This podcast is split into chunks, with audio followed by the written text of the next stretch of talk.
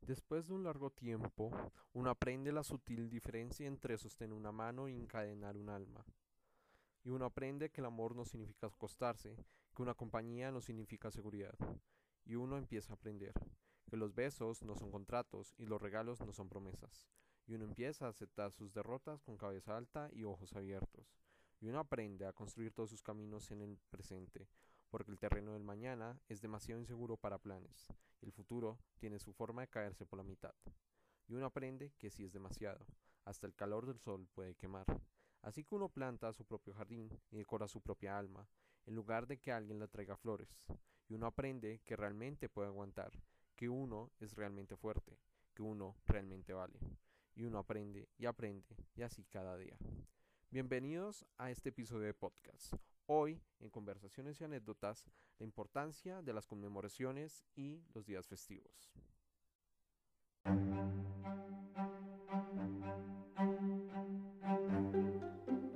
Los podcasts de Jeff, experiencias personales en el mundo académico laboral, mientras hablamos de historia, política, cultura pop, arte y literatura.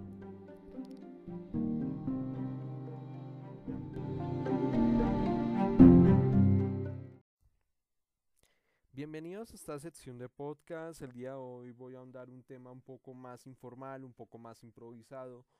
un poco que no tiene que ver con las temáticas que suelo hablar en mi canal de YouTube, que es acerca de introducciones de historia o temáticas relacionadas a la historia, y también que no tiene nada que ver con mi carrera profesional, que es de hecho la ciencia política. El día de hoy vamos a hablar más o menos de, o bueno, vamos a hablar particularmente del tema de conmemoraciones, los días especiales, los días festivos y todo lo que tiene que ver con celebraciones de un hecho histórico o de un hecho particular para las vidas de las personas. Que si bien en la rutinariedad y en la vida cotidiana de un individuo común, pues siempre ah, eh, participa o da un comentario respecto a, a una conmemoración en específico, pero nunca se pone a pensar acerca de cuál es la importancia de esto para alguien como yo o por qué hay que conmemorar este tipo de hechos. la situación respecto a esto es ante todo porque entre la semana pasada y esta semana hubo dos conmemoraciones a tener en cuenta y es la razón por la que voy a introducir el tema. El primero, el 30 de enero del presente año, se conmemoraron los 110 años de la fundación de uno de los periódicos más importantes del país, que es El Tiempo. Que para los que están interesados en el tema, eh, fue un periodo, es no solamente se destaca por ser uno de los periódicos más antiguos del país, por haber sido fundado el 30 de enero de 1911 por Alfonso Villegas Restrepo, sino también como menciona el columnista y escritor payanés Juan Esteban Constain, habla acerca de, del contexto histórico en el cual surgió el periódico, cómo ha contribuido a partir de entonces en informar los hechos más importantes de la historia del país y aún lo sigue relatando, sino también cómo ha pasado por diferentes manos desde su fundador, eh, Alfonso Villegas Restrepo, hasta pasar por una de las familias más poderosas del país, que es la familia Santos, hasta ser hoy en día eh, siendo obviamente administrado y liderado por, o siendo, o siendo su propietario, el, empresario y banquero Luis Carlos Sarmiento Angulo. O sea, aparte de todas estas menciones y de obviamente pues mostrar o relatar algunos de sus, de sus anécdotas más curiosas, como por ejemplo, como por, e, en cómo, por ejemplo, el tiempo fue censurado durante la época de la dictadura de Rojas Pinilla y esas cosas. Otro hecho a tener en cuenta sería la conmemoración de los 30 años de la Asamblea Nacional Constituyente, que para los que más o menos vivieron la experiencia o para los que han leído acerca de esto, fue lo que permitió que tiempo después, a finales de 1991, se creara la constitución del mismo año en la cual hoy en día rige a Colombia y que a partir de ahí el periódico El Espectador pues hizo un especial no solamente en su periódico, sino también hizo una serie de videos en vivos con algunos de los de los protagonistas de este evento que conformó la Asamblea Nacional Constituyente, que las personas detrás de la séptima papeleta y todo eso. ¿Por qué traigo estos dos temas a colación para la introducción de lo que es el tema de las conmemoraciones de los días especiales? Uno, porque obviamente pues, se trata de un hecho histórico relacionado a, a, la historia o la historia de una nación y que obviamente por ser una conmemor por ser una conmemoración que, que, identifica a todos los ciudadanos de un país, pues obviamente pues debe ser mencionado. Y el otro caso es más que todo como la, como la conformación de una empresa editorial de la cual también llama la atención de cómo no solamente las conmemoraciones tienen que ser acerca de un hecho histórico o de o algo relacionado con una creencia religiosa y esas cosas, sino también puede ser, por ejemplo, la conmemoración de la fundación de una empresa, la conmemoración de la creación de una banda de rock o de una banda de música, o la conformación de un equipo de fútbol. O sea, ese tipo de cosas hay que tenerlos en cuenta por lo que vamos a mencionar a continuación.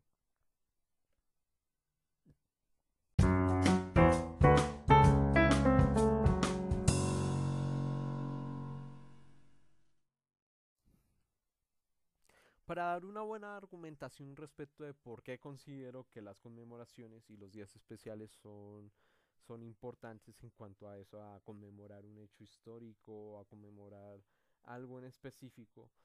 supongo que voy a remontarme a algunos de, de los puntos principales o las ideas principales de, de, un artículo de la revista sociológica de México del año 2011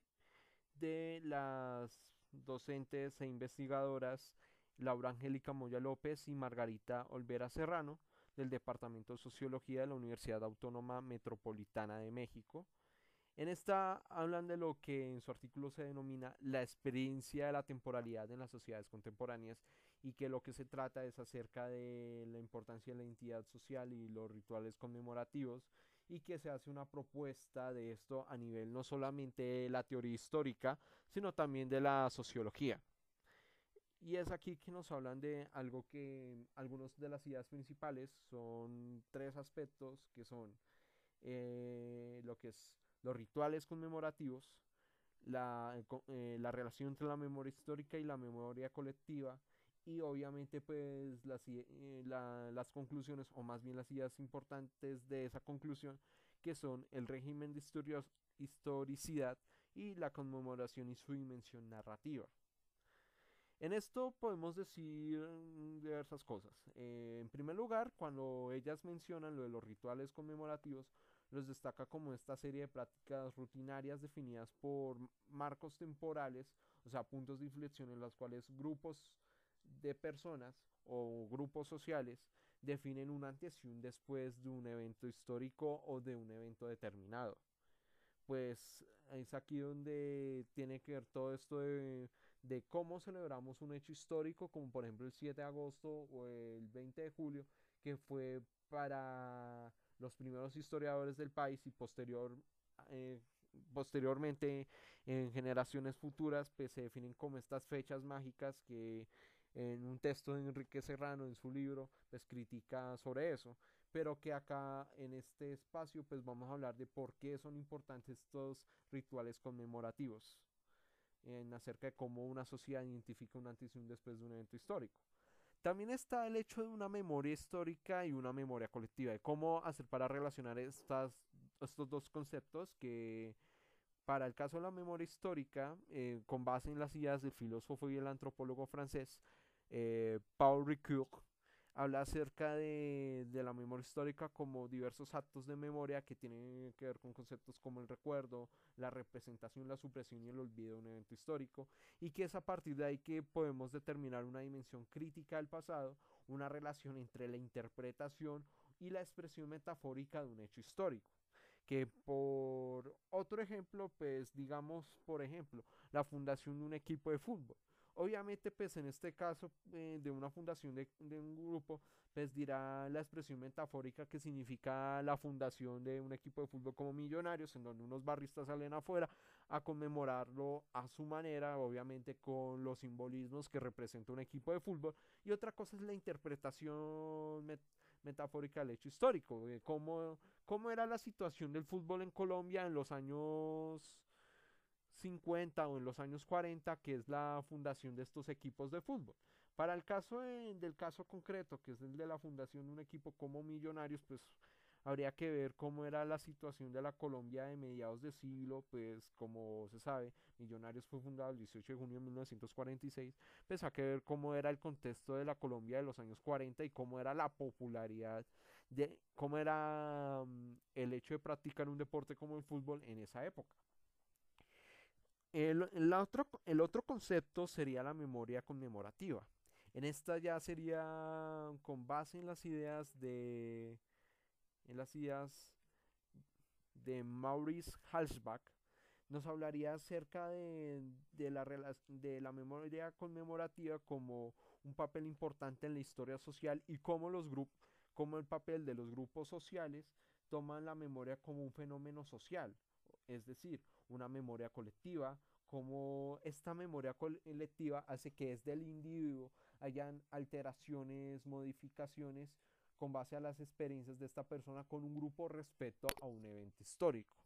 En este caso concreto, esto lo vemos más a menudo en los desfiles militares, como por ejemplo una fiesta nacional como el 20 de julio. Siempre es común de parte del ejército hacer un desfile militar en cada 20 de julio como una forma de conmemorar como, evento, como las fechas nacionales, tanto el 20 de julio como el, el 7 de agosto, fueron importantes para la conformación de la nación, como en este caso es Colombia. El militar que lo hace que lo hace en una avenida o una calle en específico, pues para conmemorar eh, lo que para el Ejército Nacional fue, fue la creación, su creación como cuerpo de Fuerzas Armadas que protegen al país y bueno, todo como la simbología o toda la importancia que conlleva eso. Y es aquí que en, eh, que en el test, ya retomando al texto de las docentes, pues nos habla acerca de cómo la conmemoración debe ser considerado como una recuperación del pasado a través de las vivencias de las personas que conforman no solamente la continuidad mnemónica de, un evento histórico, sino también la conformación de una identidad personal y al mismo tiempo colectiva respecto a eso. Por eso es que de ahí más o menos nos, de ahí más o menos nos mencionan o nos dan casos específicos que obviamente pues por no estropear su experiencia de querer leer este texto, pues le recomendamos que por su cuenta eh, lo busquen por internet, la experiencia de la temporalidad en las sociedades contemporáneas. Eh, otra, otra cosa a tener en cuenta, estos son las rutas teóricas del estudio de conmemoraciones y la experiencia de la temporalidad, que lo hace a través del régimen de historiosidad y la conmemoración y la, en su dimensión narrativa. Es aquí que, mm, que desde ese punto, el del régimen de la historiosidad, nos habla del orden del tiempo de los distintos tipos de sociedades y ahí es, es como cada grupo social lo interpreta a través o cómo lo, lo mira desde un foco de, historiosidad. Esto ya tiene que ver más que todo con sociología y más que con historiosidad. Entonces acá ya más o menos, más o menos uno se confunde, pero hay que tener en cuenta que entre más moderno se convierte una sociedad, más se, sea una diferenciación atemporal o temporal respecto a cómo las sociedades interpretan un hecho histórico o cómo se hace este o cómo es la relación de esto con las conmemoraciones. Y que dicen que entre más moderna es una sociedad más se va a mirar en cómo es cómo se toma esa percepción de las conmemoraciones desde un tiempo presente. No es de un tiempo futuro que es el de una sociedad moderna temprana o no es del pasado que es una sociedad no moderna. Esto ya son especificaciones de la cual no me quiero ahondar de más porque no tengo los conocimientos adecuados para hablar del tema. Respecto a la otro que es el de la conmemoración y la dimensión narrativa, en esto sí quisiera profundizarlo más adelante, pero habla acerca de cómo la dimensión narrativa se otorga a partir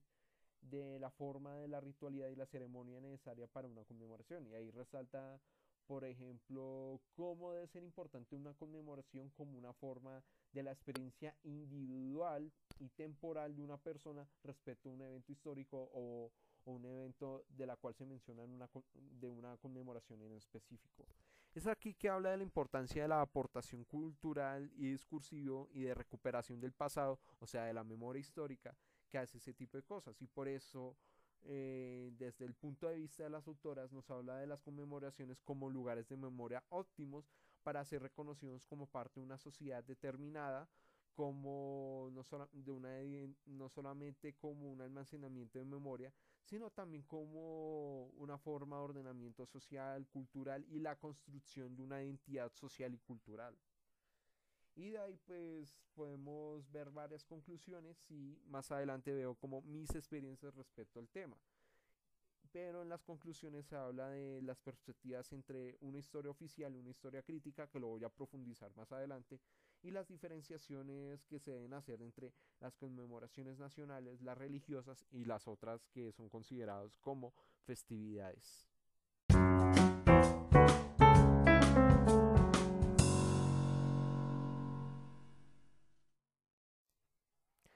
Bien, ya ahondando ya en las ideas principales, ¿qué es lo que yo considero respecto a esto? ¿Por qué debería porque estoy de acuerdo con los autores respecto al tema de las conmemoraciones y los días especiales.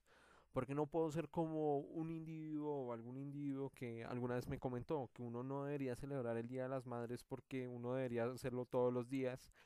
o porque uno no puedo dedicar mi vida a luchar por el bien, o sea, porque no puedo dedicar mi vida a algo relacionado a una conmemoración de qué puedo hacer yo por mi país o, o por ser un buen cristiano, no, un buen cristiano, un buen religioso, no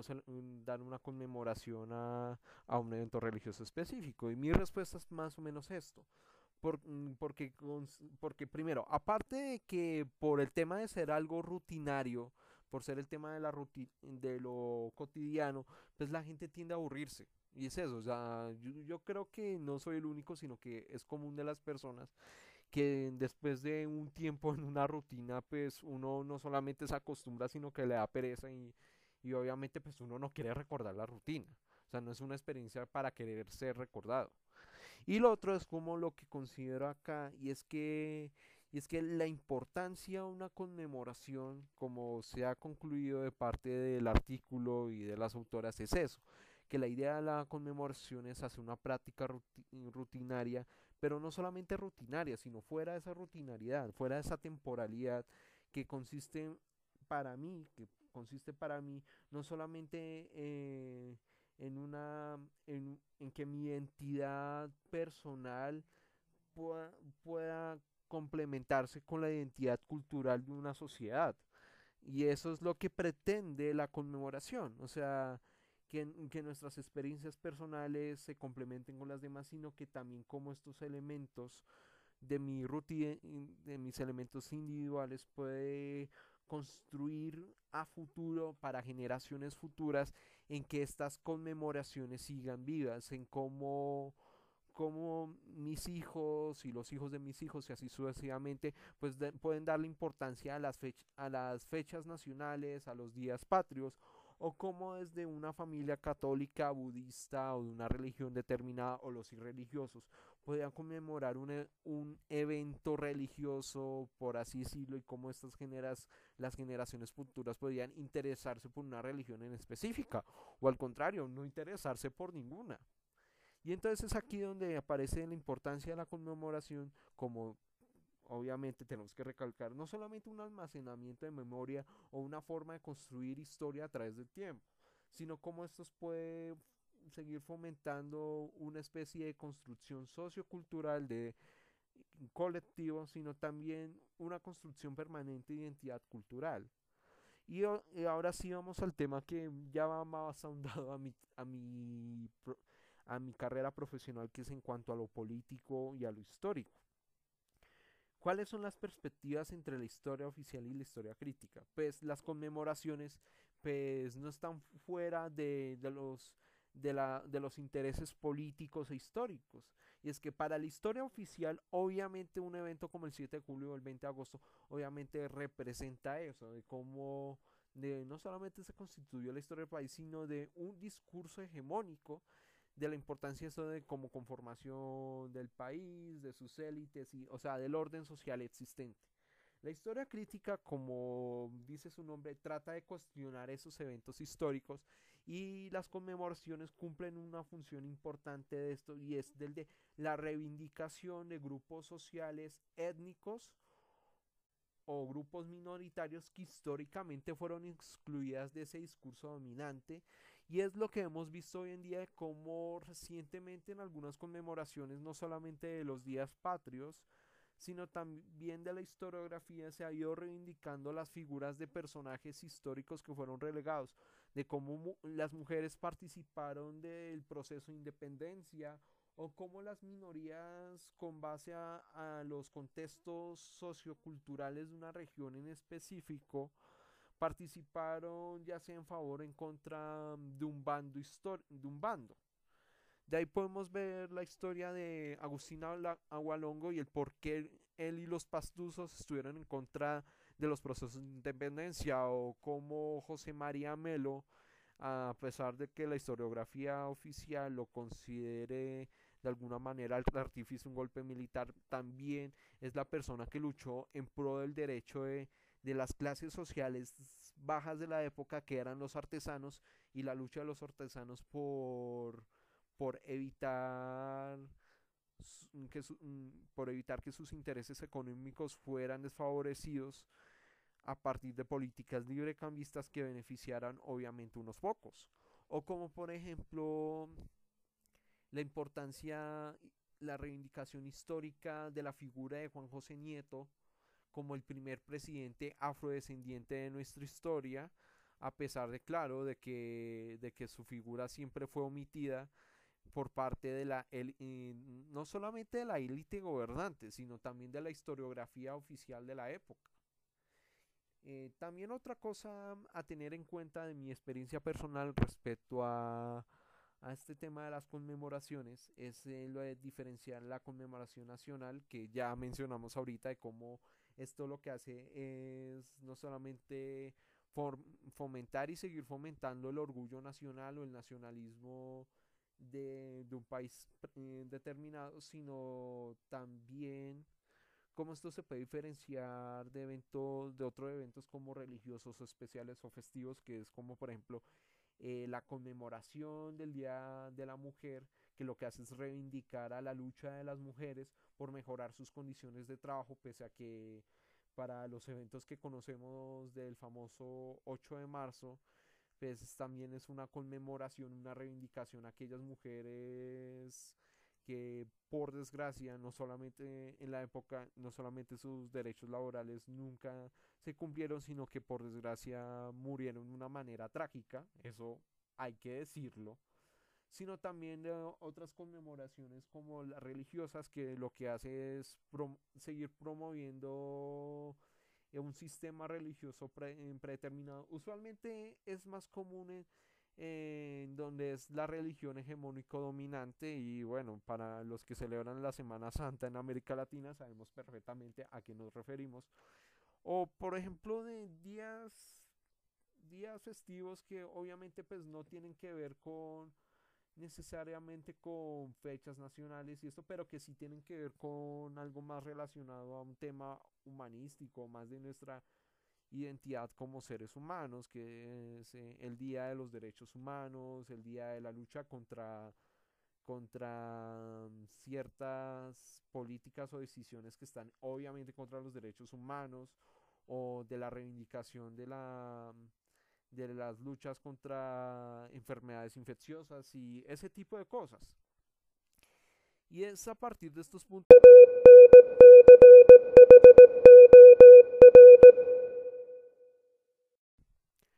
Mis conclusiones respecto a este tema es simplemente lo que yo,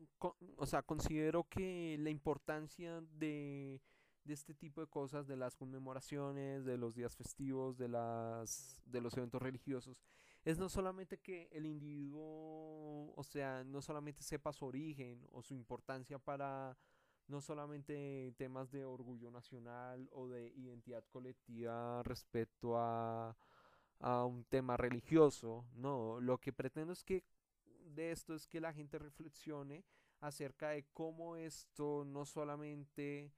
eh, me haga sentir identificado o que quiera participar de esto, sino también cómo esto puede ayudar a que a que a promoverlo para no solamente generaciones futuras y que estas generaciones futuras tengan interés, sino también es como una forma de seguir rememorizando, de seguir promoviendo la memoria histórica o una identidad, un constructo sociocultural, sino también como esto me permite a mí eh, poder eh, convivir con otras personas, cómo poder eh, que las otras personas no solamente estén interesadas en esto, sino cómo podemos convivir en eso y podemos almacenar recuerdos o remembranzas que no solamente sean como para tema de una memoria histórica o una memoria colectiva, sino también como de mis experiencias personales podría mm, ayudar o, o, o promover o concientizar en otras personas el interés por seguir promoviendo este tipo de cosas, que no solamente es de un tema tradicional o cultural, sino también para como una forma de cómo yo desde una perspectiva diferente a, a todo esto lo tradicional y cultural podría contribuir en esto. Insistimos en lo mismo, la importancia no solamente de seguir promoviendo este tipo de tradicionalidades, sino también cómo a través de mi, de mi pensamiento crítico podía reivindicar a otras personas que, que si bien fueron excluidas tradicionalmente, cómo podía volver a recordarlas, cómo podía otra vez a tener la importancia que en su momento merecieron tenerlo, pero que las circunstancias siguieron para que esto no ocurriera. Y es a partir de aquí que quiero agradecerles a todos ustedes por, por haber escuchado este podcast. Y como siempre mm, espero que les haya gustado. Y, hasta la próxima. Nos veremos en, en, otro capítulo auditivo de este tipo. Y como siempre ah, en, tengan un buen día, una buena tarde o en la hora que estén viendo esto. Y, y ya creo que eso es todo por hoy.